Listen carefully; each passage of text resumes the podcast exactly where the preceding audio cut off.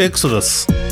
この番組は Web3 専門メディアの編集長キャリアのある2人がブロックチェーン暗号資産 NFT だをデファイなどのニュースやトレンドを深掘りする番組です。この番組は DYDX ファウンデーションの提供でお届けします。幻冬舎新しい経済の設楽悠介です。DYDX ファウンデーションの小木久志さんとお送りしているこの番組ですが今回のエクソダスエクストラは仮想通貨ボッターのホヘトさんにゲスト出演いただきました。ホヘトさんにボットトレーディングの仕組み、エンジニアからボッターになった理由、どんな情報をもとにボットを作成するのか、裁量トレードとの違い、どんな人がボッターに向いているのか、ボッターになるために学ぶべきことなどについて語っていただきました。それでは早速お聞きいただければと思います。どうぞ。今回のエクソダスエクストラは仮想通貨ボッターのホヘトさんにお越しいただきました。ホヘトさんよろしくお願いします。よよろしくお願いいたします。ろしくお願いします。よろしくお願いします今年からこのエクサスでもトレーダーの方にいろいろゲスト出演いただいてるんですけれども、ちょっと今回はボッター、いわゆるボットでトレードするホヘットさんにお越しいただきました。ちょっと詳しくはですね、いろいろ今日の回でお聞きしたいと思うんですけれども、まずはじめにホヘットさんの方から簡単に自己紹介いただいてもよろしいでしょうか？はい、わかりました。私のまあ名前はホヘトって言いまして、あの、これはツイッター、まあ今 X ですね、のまあハンドルネームとして、だいたい5、6年ぐらい前から活動させていただいてます。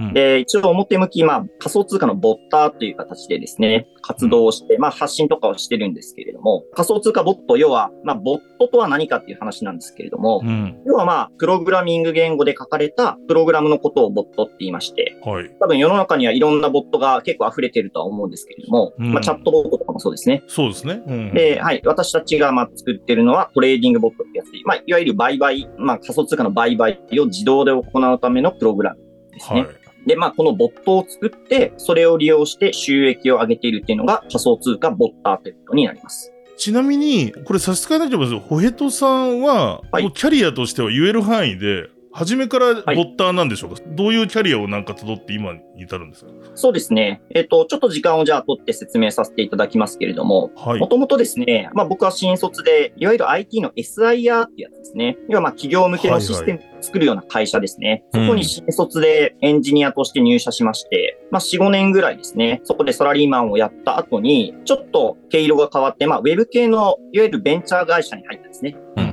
で、その後に高校時代の友人と一緒に会社を設立しまして、うん、ほう。まあ、ウェブ系のまあ実業をやってましたね。うんうんこれが大体まあ10年ぐらいまあやったんですけれども、うん、ううんん。やっぱり結構なかなかまあ忙しくてですね。うんで、まあ10年ぐらい経って、まあ家族もできたりとか子供もできたりして、まうんあちょっといいタイミングかなと思った時点で、ちょっとずつそちらからはフェードアウトしていきまして、うん。で、まあ結果としてそういうような忙しい時代に気づいた、まあお金をですね、まあ自分で運用しようと思って、うん。で、今のまあ会社を作って法人で運用を始めたっていう形になりますね。ほう。はい。で、僕の一緒に運用してる相方で、ウキっていうやつがいるんですけれども、はい。まあ僕たち二人で実は会社を作っていて、うん。で、お互いがお互い分担をしてですね、ウキの方は主にあの日本株の運用をプログラミングでやっぱりやってるわけです。はいはい。まあこれ。もボットトレードといえばボットトレードなんですけれども、うん。で、僕の方は僕の方で主に仮想通貨の領域で運用をしていると。まあそういう流れになりますね。ちなみにそのエンジニアの頃は普通にボットじゃない、いわゆるトレードとかをやってた経験もあるんですか？その株だったり仮想通貨だったり。いや、これは全くなかったですね。あ、そうなんですね。そうですね。もともと僕は金融関係のあの出身じゃないんですよ。ほんほんほんどっちかというと、まあ、まあ、純粋なエンジニアをやっていて、はい。で、まあ、その後に、まあ、たまたまその会社を設立して、うん。まあ、サラリーマンではなくて、まあ、会社経営っていう形でう、んうんうんまあ、お金を扱うようになって、うん。で、まあ、自分自身も、まあ、お金がそこそこまとまったお金ができたんで、じゃあ、それをどうしようかって考えたときに、うん。まあ、何かしらの方法で運用するしかないなと思ってたんですけれども、うん。で、そのお金を最初に運用を任せたのがウキだったんですよ。ああ、なるほど、なるほど。そうですね。で、彼は彼でプログラムとかを使って、はいあるいはデータ分析の技術とかを使って、運用の、まあ、ストラテジーを作ってたんですけれども、うん。うん。うん。まあ、僕の方も実業が落ち着いてというか、まあ、フェードアウトして、そっちに一緒に加わったっていうような形になりますね。はあ、うんすごい。普通のトレーダーって言ったらあれなんかもしれないですけど、その裁量トレードっとボットトレードっていう、まあ、大きなざっくりとした分け方で合ってます？そうですね。なので、いわゆる裁量トレードっていうのは、はい。まあ、自分で売り買いの判断をするわけですね。うんうんうんまあ、それにはもちろんいろんな指標とかを見てる人もいらっしゃると思いますし、例えばチャートの形とかを見る人もいらっしゃると思いますし、うんあるいはファンダメンタルとかを見てる人もいると思うんですけれども、うんとにかく最終的な売買の決断は自分がするわけなんですよ。うんけれども、まあ、ボットトレーダーも全部そのあたりプログラムに任せてるんで、なので、プログラムを作った後は、基本的には、まあもちろん、例えばエラーが出たりしたら直したりしますけれども、基本的にはそのプログラムを動かしっぱなしっていう形になりますね。はあ具体的に、はいちょっと僕が逆にボットトレードのスイッチを押したことがないので、はい。わからないんですけれども、はいどういう情報を取って、はいで、仮想通貨であればどういうジャンルの取引をするもんなのかなと思って、その、そうですね。はい、僕が動かしている一番簡単なボットがありまして、はい、このボットはですね、まあ、例えばビットコインならビットコインの価格でいいんですけれども、うん、1分足ってありますよね。まあ、チャート、チャートですよね。はい、はい。あれの情報を取ってきて、うん、で、例えば直近の2時間の、まあ、高値、一番高い価格ですよね。はい。そこから例えば10%下がったところに差し値を入れてやるっていう。まうんあ、買い差し値っていう、まあ、買い注文ですよね。はい、はい。ここまで下がったら買いますよっていう注文を入れてあげる。うん、それだけなんですけれども、ほうそれも一応一つのボットですね。なるほど、うんそうか、そうか、そうか。はい。うん。なので、これはあるルール。あるルールというのはすごい単純なんですけれども、2時間高値から何パーセント下のところに常に差し値を置き続けるっていうプログラムを作ってるわけなんです。自分で置くんじゃなくて、そういうことが寝てる間にも起こったら、また入れといてくれるみたいなことが、いわゆる自分で。やるのと違いってことですよね。なるほど。そうですね。で、これのいいところはですね、はい。うん多分ですね、普通に人間がトレードしていると、まあ2時間の高値から10%も一気に下がっちゃうとですね、うん。もう怖くなって売りたくなるんですよ。どんどん価格が下がっていっちゃってるわけですから。うん、めっちゃわかる。うん。そうなんですよ。ただ、あの、まあ、プログラマー一応心は今のところ持ってませんので、確かに。はい。なので、あの、粛々とあの、買い注文を実行してくれるっていう。上がった時もそうですよね。そういうもっと行くんじゃないかなと思うと、売れないんですよね。そうですよねキ。ューンと上がる時あるじゃないですか、仮想通貨。あります、あります。はい。で、ああ、2倍になったわってなったけど、はあれってことは4倍まで行くかなとか思っちゃうもんね。そうですね。買いたくなっちゃいますよ買いね。たくなっちゃう、むしろ。今買わないとやばいと思うじゃないですか。うん。そうですね。けど、まあ一応、ボットを作るときに事前に検証してるわけですね。例えば、このぐらい価格が上がったら次の動きや、これまでの過去のデータからいくと、もっと上がるだろうとか、うんあるいは反発して下がるだろうっていうのを過去のデータから検証するわけですね。なるほど。で、その結果に応じて、上がりそうだったら、まあ、ボットが勝手に買っちゃうわけです。うん。あで、下がりそうだったら、ボットが勝手に売っちゃうわけですね。うん。うん。なので、あんまり人間の心にとらわれないトレードができる。これが一応、ボットトレードの強みっていうふうに言われてますね。ちなみに複雑なボットだと、その、そういうトリガーをいっぱいあるようなボットもあるってことですか？いろんなボットがありますね。今のはすごく単純なボットなんですけれども、はいはい。一時期ですね、ボッターたちの間で流行ってたのが、マーケットメイクのボットっていうんですけど、海外ではあの、MM ボットとかっていうふうにはい略する。はい。うんこれ聞いたことありますか？もしかして。マーケットメイクっていう。ありますかね？要は、両方入れて挟むみたいなことですよ。違うのかな？そうです、そうです。そうですよねなんですよ。うんなので、今の価格のちょっと下に買い注文を入れて、ちょっと上に売り注文を入れるわけですね。はいはい。こうすると、ちょろっと価格が下がった時に買ってやって、うんで、それが反発して上がった時に売ってやってっていうのをひたすら繰り返す。繰り返すと。こういうタイプのボットもあります。これは、あの、1分間に何回も何回も注文したりしますし、そうんそうですね。実際僕も運用したことがあるんですけれども、普通に1週間経ったら何千件っていうふうに約定してたりしますね。うん。なるほど、なるほど。そうか、だから、ボラティリティが多分、ある時はいだとより儲かるんですよね。そのあやり方してると。おっしゃる通りですねうんはい、その通りですね。なので価格が上下に動けば動くほど儲かりやすい、うんそういうタイプのボットになりますね。まあ、いろんなタイプのボットがあるんですけれども、あの、今ご紹介したマーケットメイクのボットっていうのはそういうタイプのボットです。なるほど。これ、ちょっと前まで盛り上がってたっていうのは、ちょっと前までは、まあちょっと相場が停滞してたりとか、静かだったからっていうことですか、僕が今ちょっと前っていうふうに表現したのはですね、国内の取引所、仮想通貨の取引所のはい。出来高がすごく多かった時期がありまして、大体それが2017年とか2018年ですけれども、はい。この頃にですね、やっぱりあの、みんな参加者がたくさんいるので、先ほどの言ったあの、ボラティリティがすごい激しかったですね。うんうんはい。ので、すごくあの収益力が高かったっていうことになりますね。うんうんなので、そのあたりで一気に人気が出てましたね。ボッターの間ではすごく人気だったんですよ。うんうんただ最近はだんだん国内のですね、取引高がちょっとずつ下がってきて、はいはい。なので、思ったよりはそこまであの収益力が高くなくなっちゃったと。うんうん。で、日本以外にも海外の取引所があるわけなんですけれども、はいはい。うん。海外の取引所はですね、結構競合とかが強かったりして、まあ簡単に言えば競合が強くて、なかなか儲かりにくい事情がありますね。海外のボッター勢っていうことですよね。そうですね。海外のボッター勢もそうですし、こういう同じようなマーケットメイクをするプロたちがいるんですね。はい liquidity provider、プロたちがいて、うんうんうんウィンター彼らにビートと勝つのはか。、はい、そうでです、そうです。おっしゃる通りですね。うんうんうんはいなるほどね。彼らに勝つのがすごく難しい。で 海外の取引所は大体そういう優秀な LP を備えてるわけなんですね。はいはいはいはいはい。はい面白い。もちろん勝てないっていうふうに断言はもちろんできないんですけれども、かなり難易度が高いですね。いわゆるマーケットメーカーみたい。うんおっしゃる通りです。マーケットメーカーってことです。はい。彼らもボットを使ってるんですか？マーケットメーカー、いわゆる大手マーケットメーカーみたいな。えっと、そうですね。大手の方は、まあもちろんボットという表現はしないかもしれないんですけど、はいプログラムで売買するのは間違いそういうことかないですね。うんうんそうですね。人間が手動でポチポチやってるわけじゃないですうん。ね。目利きでやってるみたいな、なんか、やつはいないんですよ。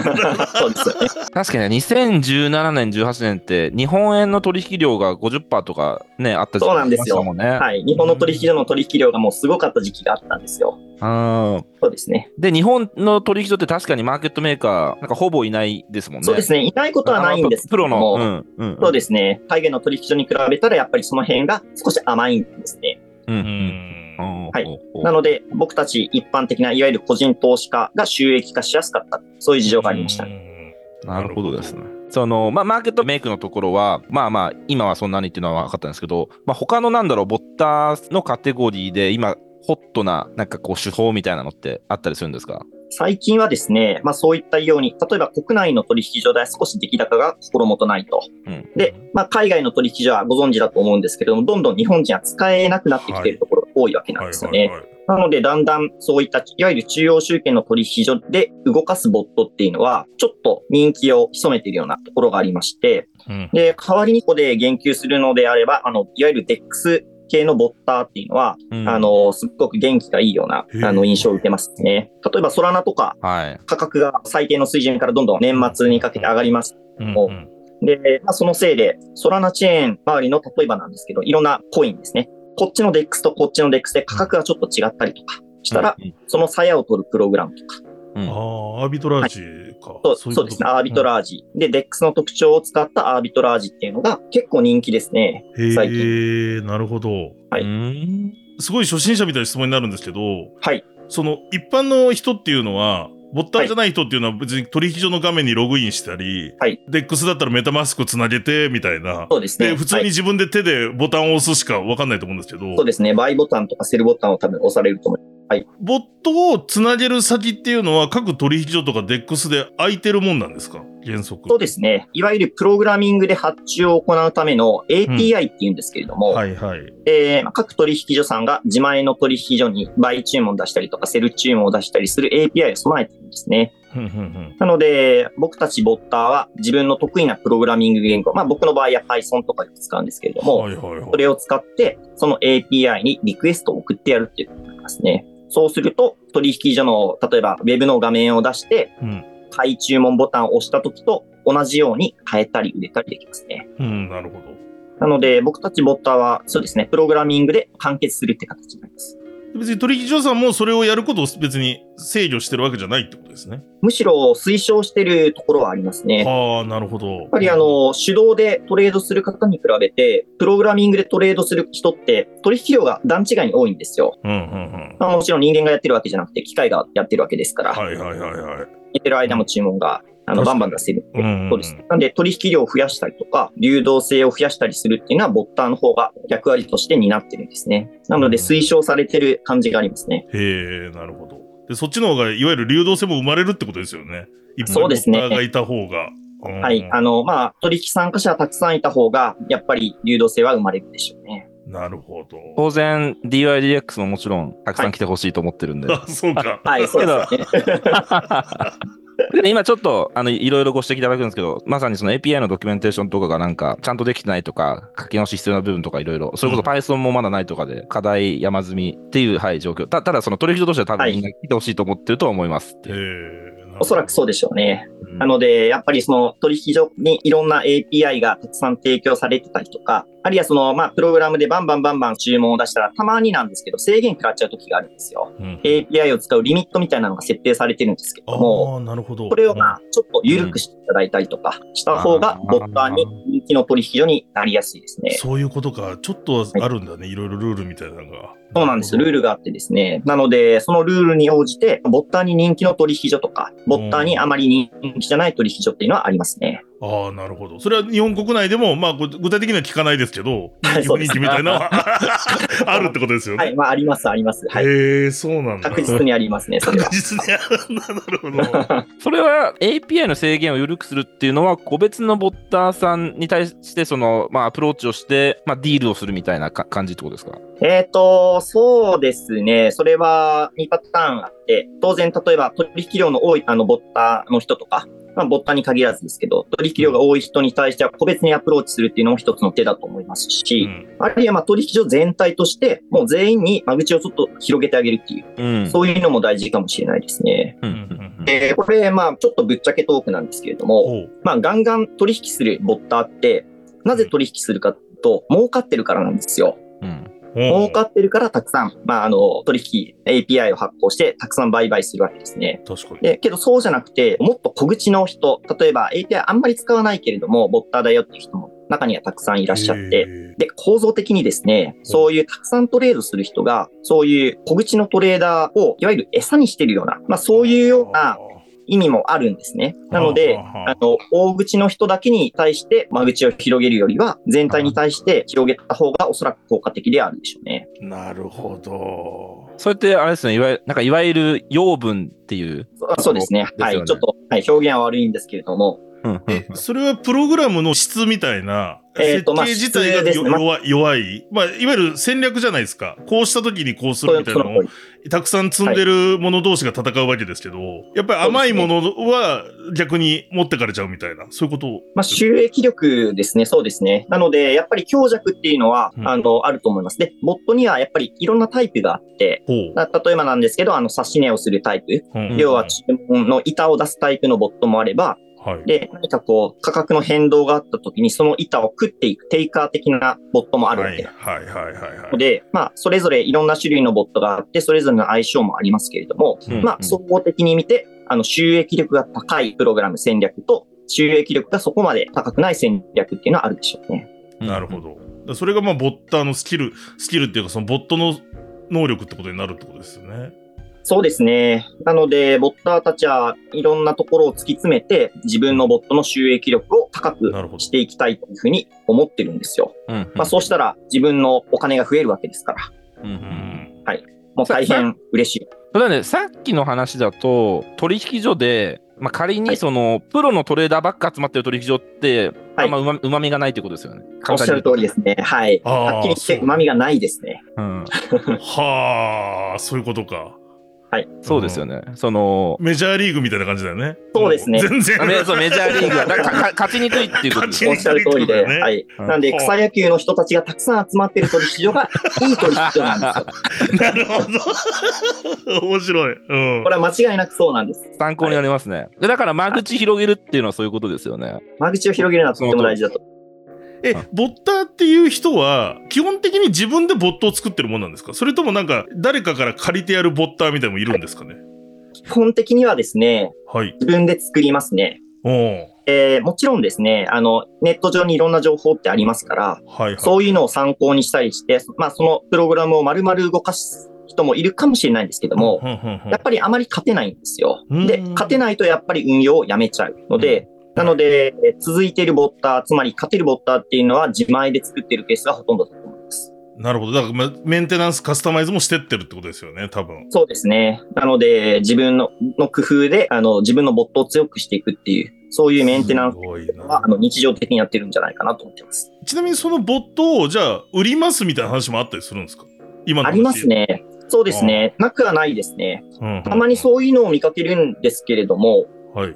で、制作者の人がですね、このボットを売るっていうことは、やっぱりそのボットを使って稼げる収益よりは、売って得られる収益の方が、まあ、多いだろうと。はあ。そういう考えのもとで売りに出しているわけなんで、なので、そこまで期待はやっぱりできないですね。素晴らしいです。なるほど、そういうことですよね。だって、ね売った方が儲かるから売ってるんですもんね。それ自分で使ってたら儲かるんだと別にめんどくさいですよね。そうですね。なんで、経済合理性っていうやつで、やっぱり売るっていうことは、まあそういうことと思っていただいて、差し支えないと思いますね。なるほど。じゃあ、超秘伝のタレみたいな感じなんだ。各強いボッターさんが抱えてるのは。間違いなくそうですね。強いボッターさんは自分で作ったオリジナルのボットを持ってます。はあ。なんで絶対シェアしないですよね、そんな自分のうん秘伝のタレは。そうですね。うん。秘伝のタレシェアしないですね。で、僕は結構、そうですね、ノートとかいろんな記事をで、うんあこういうボットを作りましたとかってたまに出すんですけれども、うんうんうん一番大事なところはやっぱ出さないですね。なるほど、なるほど。申し訳ないんですけど、一番大事なところは出さないです。それで言うと、さっきの DEX だと、なんか結構その、オンオンチェーンで取引履歴がバレちゃったりするあもあるじゃないいですか。ああれはボッターさんにとってはマイナスなんですか？まあ、マイナスかプラスかで言うと確実にマイナスなんですけど、まあ、致し方ないっていうところですね。うん。なので、DEX のボットはですね、これ僕の意見で、僕はあまり DEX のボットっていうのは作ったことはもちろんあるんですけど、今メインでは作ってないんですね。うんなので、もちろん一級路線で戦ってる人よりは知識が少ないんですけども、僕の感想で言わせてもらうと、DEX ボットはちょっとやっぱり賞味期限が短いですね。うんこれはやっぱり真似されるからっていうのはすごく大きいと思いああ、ます。そうか。ああ。そうですね。まあ、チェーンを、かそうですね、取引履歴はもう丸、丸見えちゃうんで。そうです。秘伝のタレがちょっと予測できちゃう。で、真似する人が増えてくると、結局、一人が稼げる数が減ってくるってことになるのか。そういうことですね。場合によっては。そういうことですよね。はい。まあ、基本的には増えることはないでしょうね。うん、まあ、まあ、確かに確かに。うわ、すごいな。すごい。収益性のところで、その金融畑じゃなかったというか、その金融知識別に持ってなかったっておっしゃったじゃないですか。はいで、で、プログラム組むときに、まあ、あの、最初の例だと直近2時間の、あ、1分足で直近2時間の高値から下がったところを買い差しに入れるみたいな。あの、はいまあまあ、それシンプルっておっしゃってましたけど、まあ、他にもいろ,、い、ろんなこうル、ルール作りをしていくわけじゃないですか。はいで、金融知識がなくてもそういうルール作りって、まあまあ、もうしちゃってるってことだと思うんですけど、はいうんなんか何を参考にしたり、なんかインスピレーションを受けたりして考えてるんですか、そうですね。僕の場合は、あの、どっちかというと、いわゆるデータ分析的なやり方をよくするんですけれども、うん。えっと、まあもちろん、インスピレーションの元で言うと、例えば論文だったりとかもありますし、あるいは他のボッターさんがツイートをよくしてますよね。それ、そういうところから情報を得たりもしますしう、んうんうん他の方が書いた記事もまあ読んだりするんですけれども、まあ、あの、いわゆる過去のデータっていうのは全部取れますので、取引所から。うんなので、自分でその過去のデータを使って分析して、あ、この指標は使えるなとか、うんああ、こういう値動きがあったらこういう値動きが起こるんだなっていう分析はしますね。いや傾向とかをなんか見ていったりするってことですよね。そうですね。うん傾向を見ていく。おーちなみにそのテクニカル的な知識って必要だったりするんですか、ボットを作る上で。テクニカルっていうのはどんな意味で？えっと、あの、なんか。ゴールデンクロスとかでしょ、そうそう。ああ、なるほど。えっと、もちろん、あの、指標の候補にはなりますね。ほうほうほうほう。なので、候補として、例えばゴールデンクロスなので、期間がいくつの、えっと、MA と期間がいくつの MA がクロスしたときに、じゃあそこからどういう動きになるのかっていうのを、過去のデータを使って、うんで、検証して、で、実際に使えたら採用をすることはありますね。なるほど。うんテクニカルでも結構いろいろあると思うんです。例えば、ボリンジャーバンドとかいろいろあると思うんはいですけれども、はいはいはい。そうですね。学術論文的にもそういうテクニカル指標は聞かないことはないぐらい。うん、聞くんだけど、まあそこまで大きくはないんだけど、聞かないことはないっていう、そうですね。そういう検証をしてる論文とかもあったりしますね。なるほど。めっちゃ面白いですね。めちゃくちゃ面白い。結構裁量トレーダーの方ってテクニカル指標を使う方多いと思うんですけれども、そうですね。結構の、その、例えばなんですけど、テクニカルでこういうことが起こったときに、例えば、うんはい、価格が上がりましたっていう時はもちろんあるんですけれども、そう。うんうん。よくよく過去のデータを検証していくと、上がる時も確かにあるんだけれども、下がる時もあるよねっていうのは結構やっぱりあるんですよ。うんうんうん。そうね。うん。そうですね。そのあたりを、あの、まあ、ちゃんと一つ一つ検証して、あ、これは本当に使えるなっていうものを取捨選択していくっていう、すご。まあ、そういう作業をする感じですね。そうですよね。自分でやる人の方がテクニカルのなんかいろいろ言ってる印象あるし、それこそなんかね、もう秒単位で自分でガンガンガンガン入れたりして、なんかやって,、やってますよね。まあ、ボットに対抗する感じになってるのかもしれないですし、あれが。うん。多分裁量トレードの人って一つの指標だけ見てるんじゃなくて、うんこの指標とこの指標がこの指標、あまあこういういろんな状況が複合的に合わさって、うんで、その状況と自分の過去の経験を照らし合わせていけるなと思ったら、例えば買いとか売りとかを出してると思うんですよ。はいそうですはいはい。多分それは人間じゃないとできないんですけど、うん。うんうんそうです。ね。最終的な判断は人間でするっていうのが、まあ、裁量トレーダーの方ですね。うなるほど。ん。えちなみに、ボット取引だと、逆に言うと、そのニュースとか、なんていうんですか、そういう、はい、いわゆる、あの、数値化されないものはやっぱり見れないわけじゃないですか、ボットだから、その、なんかいきなりそう、ですね。はいあ。の、ジェンスラーがなんかアメリカで仮想通貨禁止したとか言う、例えばね、トランプがビットコイン推奨するって言ったとか、そういうのは読めないわけですよね。そうですね。なので、うん一応、ボットのこれは、まあ、たくさんある種類の中で、はい。そのニュースドリブン、いわゆるそのニュースが起こったことをなるべく早く、あの、察知して、で、売りや買いのポジションを取るっていうボットも中にはありますね。へなるほど、なるほど、なるほど。なので、例えばなんですけど、あの、2021年かな？例えば、イーロン・マスクが犬の絵とか、同時の はいはいはい。文字をツイートしたりしてたと思うんですけど、うん多分あの時期にイーロン・マスクのツイート監視を行って、で、何か材料になるものが出たら、その銘柄をロングするとか、ショートする、売ったり買ったりするっていうボットを作ってる人は多分いたんじゃないかなと思います。すげえ。すげえ。同時ってイーロン・マスクがつぶやいた瞬間買うみたいな。そうなんですよ。あ、でもまあそうか、ツイッターのそれも取れるからできるってことか、そういうことが。そうですね。はい。なので、ニュースをソースにして売買をするボットっていうのも作ろうと思えば作れる。作れるんだ。はあ。うん面白い。面白い。なんかど、どんな人が、ボッターに向いてるかについて聞きたいんですけど、聞きたい。その、ホフトさんはまあエンジニアとしてのはいまあ素養があってというか、まあ実績があって、はい。もともとそうですね。もともとそれで、それで統計分析というか、まあデータ分析もできてっていうことで、うん。まあメイクセンスというか、まあそそうなんだろうなと思うんですけど、逆にそそれがなくて、はい。あじゃあチャット GPT で頑張りますとかいう人って、はい。なんだろう、まあこれこれからじゃあボット興味持ったんでやりたいっていう人うん。がいるとして、やはい。けどエンジニアとかは別にそういった経験ないんだけど、プログラミングも、まあ、あんまりできないんだけど、やりたいっていう人ってこう、はい。始められるもんなんですか？えっとですね、始められないことはないですね。うん。で、強いボッターさんもですね、あの、自分はエンジニアの分野出身じゃないよっていう人結構いるんですよ。へえ。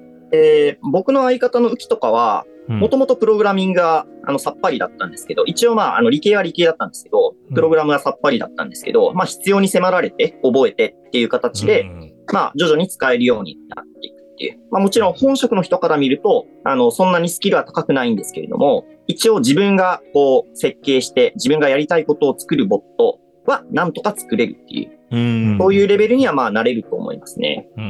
他にも界隈でそうですね、ボッターの人たちで活躍している人の中で、自分はプログラミングがもともと作れませんでしたっていう人は結構いますね。うん。へえ。そうですね。そなるほど勉強していってっていう人もいるってことですよね、多分。そうですね。うんなので、どっちかというと、あのー必要に迫られて、まあ、うんしぶしぶやり始めたら、まあまあ覚えていったっていう。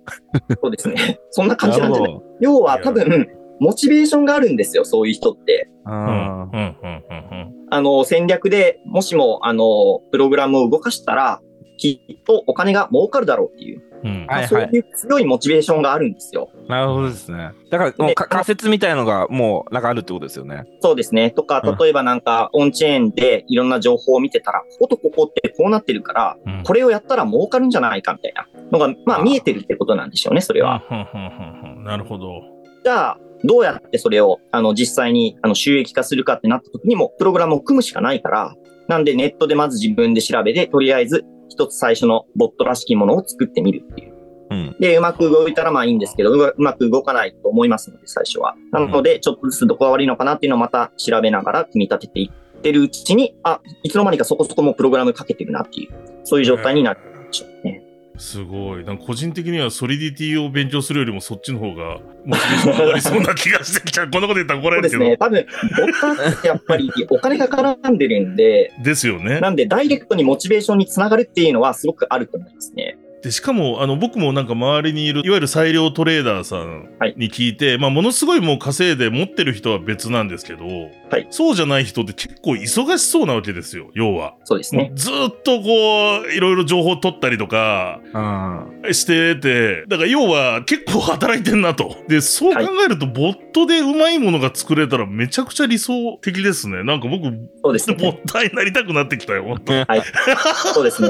理想ですね。それ、やっぱり、そうですね。なので、いかに勝てるようになるまで頑張り続けられるかっていうところが多分大事ですね。やっぱり、まあ、あの、いきなり最初に作ったものがいきなり、あの、うん稼げるぞっていうような簡単さはないんですよ。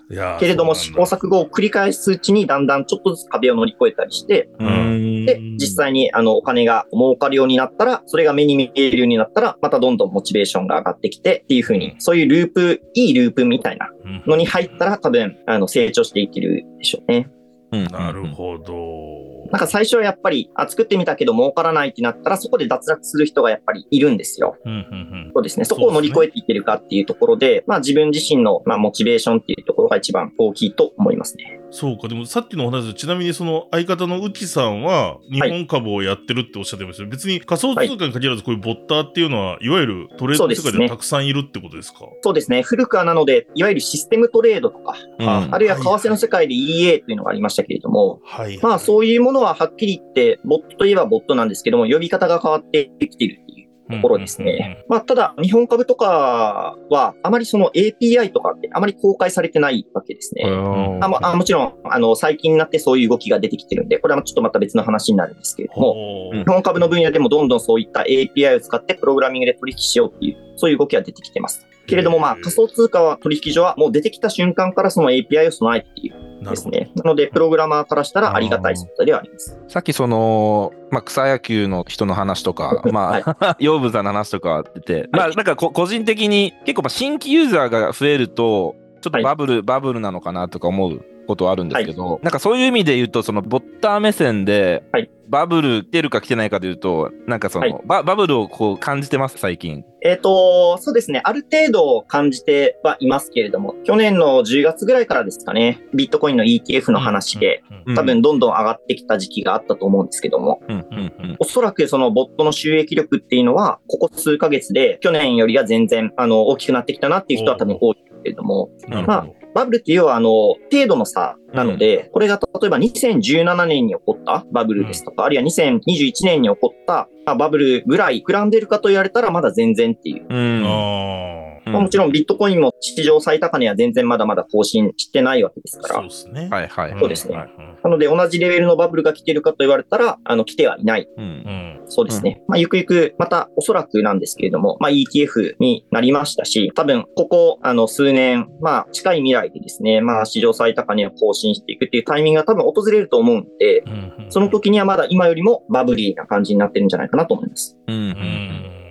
なるほど。なんか今年のホヘトさんの、まあ、テーマみたいなのってあったりするんですか、はい。テーマは、投資に関するテーマということで、あ、そうですね。投資テーマ。はい。そうですね。一般に投資っていうと、何かこう、いわゆる投資のアセットを持って、うんで、それをどうす、どうこうするかみたいな話になると思うんですけど、実はですね、僕たちはあんまりその、アセットの現物は持ってないんですね。まあもちろん、あの、自分が住む不動産とかっていうのは、まあ、あるとは思うんですけど、それって投資とはちょっと、あの、うんちょっと話が違うので、なのでですね、特別このアセットを持ちたいとかっていうのは、実は僕たちはあんまりなくて、要は、例えばなんですけれども、1年後とか2年後の未来って、僕的には正直全然わからないんですね。なので、どちらかというと、まあ、ボットトレードみたいな、あの、比較的短期の取引を何回も何回も積み重ねて、うん。で、だったら大体年利として20%とか30%とか、このぐらいの水準は出るんじゃないかなっていうものを運用してるわけですね。うんなので、まあ、テーマといえば、自分が分かっていることを一生懸命やるみたいな、そうですね。まあ、そういう基本に忠実にっていう形になりますね。それってあれですよね、毎年じゃあ毎年じゃあトレンドとかをこう追い続けるというよりかは、まあはい結構いその一定のリズムで、まあママイペースでと言いますか、そのやるべやるべきことをやっていくっていう。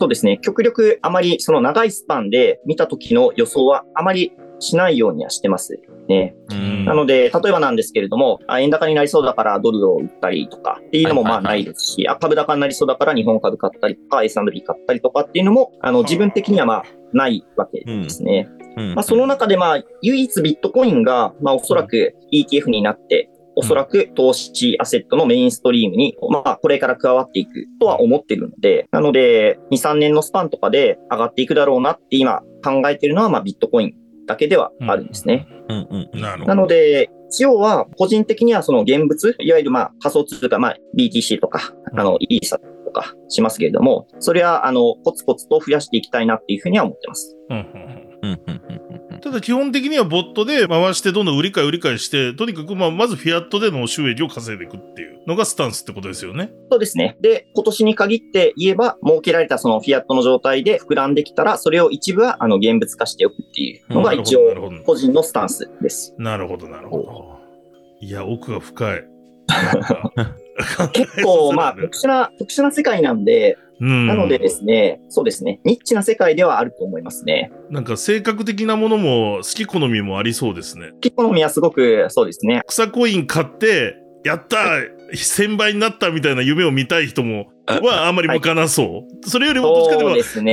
地道にこうはい稼いでいくみたいな感じじゃないですか？なんかお話聞いてると。はいうんどっちかというと、ちょっと事業性がありますね。ああ、そうですね。そう、そう思いました。作っていく感じはあります。うんで、こう利益率を上げていくっていう自分で。そうですね。なるほど。なので、ゲームとか好きな人にはもしかしたら向いてるかもしれないですね。はいはいはい。はい。うんあの、例えばなんですけど、ゲームっていろいろあれ、例えば得点を出したりとか、あるいはなんかトロフィーを集めたりすると思うんですけれども、まあ自分の工夫次第で、今、うん例えば何かゲームのこのイベントにもし失敗したら、なんかこう、じゃあできる方法を考えて、また次にこういう風なチャレンジをしてみようとか、うんで、それでもダメだったら次はこっちのルートで攻めてみようとか、うんまあそういう工夫がいろいろすると思うんですけれども、うんそういうのが好きな人は向いてると思いますね。いや、めちゃくちゃ面白いですね。やっぱ簡単ではないんだな、ボッタン、ボッタンになりたいと今日ずっと思ってたんですけど、お話聞いてると、はですね、そうですね。簡単ではない。やっぱ甘くない。よく、世の中よよくできてるなと思いました、なんか。そうですね。うんあまりやっぱりあの、簡単に儲かりますよとかって言って人は誘いづらいですね。そうですよね。それなりにやっぱり苦労するんで、うん。まあでも本当積み上げていくみたいな、積み上げってのはできそうですよね。うん。そうですね。はい、そういうなるほどな。側面は思いますね。うんうんうん。自分でまあ、プログラムを作っていったりとか、まあ自分で検証した内容ってまあ、ノウハウとして自分の中に積み重なっていくので、うんうんで、それがうまくいかなかったからといって、じゃあ、まるっきり得られたものがゼロですっていうのはないですね。うんうんうん。なんか、いわゆる巷で別に仮想通貨に限らず、なんか AI トレードできますみたいなのあるじゃないですか。はいで、任しといて自分でリスク度決めたら、なんかあとはうまいことやっとくよみたいなサービスってまあ、あるじゃないですか。はいあれも要は裏はボットってことですよね。あ、もちろんそうですね。なので、結構ボットって定義が広くてですね、うん。要はプログラムで売買とかしてたら、あるいはプログラムで売買じゃなくても、何かプログラムでしてたらもうボットなんですよね。まあ、うんうんうんうんまあ、ロボットって意味ですから。はいはい、まあそうか。うんうん結構、ボッターの界隈の方たちは仲いいんですか？うん。うん、それ気になる。そうですね。海外の人たち仲いいと思いますよ。なので、オフ会とかも一応ありますからね。あるんだ。情報交換もしてるんだ。そうですねもうそれはボッターのみのオフ会ってことですね、当然。ボッターのみのオフ会ですね。でやっぱりみんな結構属性が似通ってるというか、やっぱりその20代、30代で、で、資産運用とかに興味がありつつ、まあ、うんあの、プログラムとかも、まあ、理系のことがうん割と得意だよみたいな、うん、まあ、男性たちが集まるんで、まあ、属性が大体同じなんですよ。そうですねなので、まあ、話が盛り上がりますね。ー。おー息子にプログラム教えよう。やっぱプログラムだな。プログラムはそうですね、なんかボットトレードとかそういうことを考えなくても、うんやっぱりできた方がいいですね。そういうことですうん。よね。いや、そうですよね。そうですね。これだってもうじ自立への道じゃないですか、これ。いや、そうよ。そうです実はねで、しかも自分でプログラム作って自分でボッター作れたら、ね、うんもうそれでいいじゃないですか。そうっすよ。そうですね。うん。まあ、いろいろ応用が効くので、なので、まあ、お金儲けというと、ちょっとまあ、殺伐とした感じになりますけれども、うん例えばちょっとした便利なプログラムを作ったりとか、なんか仕事、例えば何何かの仕事で効率化をするために、ここだけ自動化するとかっていうのも使えますから、なので、まあ、プログラミングは多分そうですね、投資対効果は非常に高いと思います。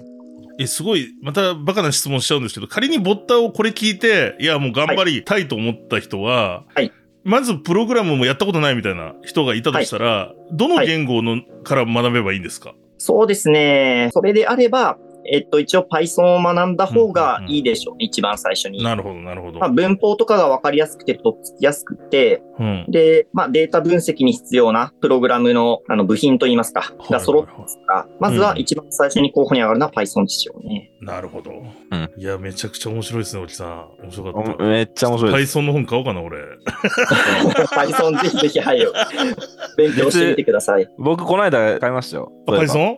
はい。Python、あこれこれです、これ、なんか、本当だ。おおちゃんと買ってますね。アルゴリズムトレードの本、Python の。はい。いや、さすがです。いいと思います。なんかネット上にもまあいろいろプログラムって転がってるんで、もちろんあの怪しげなものに触っちゃまずいんですけれども、うん。自分で勉強するリソースにはこと書かないと思いますね。うん。なるほど。あ、と、あれですね、先ほども、まあ、ホヘトさんもそうですけど、結構、ボッターの方でブログ執筆してる方って多いですよね。そうですね。結構おられますね。ノートで。て割と技術系の記事とかってエンジニア、まあこういった領域に関わらず、エンジニアの方で記事、ブログ記事とかを書いて発信する方もおられますから、ああううんん、確かに確かに。まあそれと親和性があるんでしょう。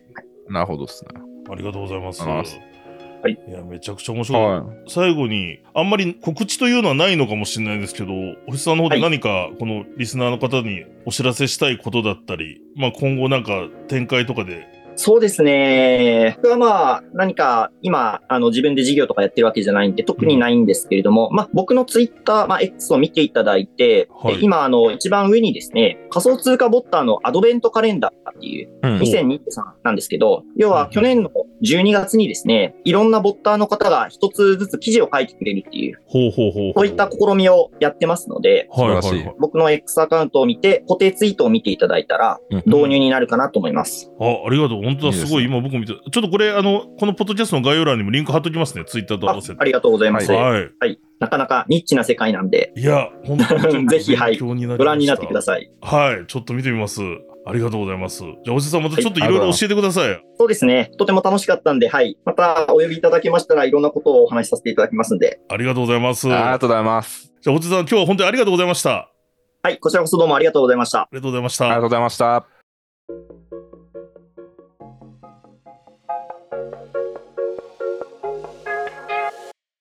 今回のエクサスエクストラは仮想通貨ボッターのホヘトさんにゲスト出演いただきました。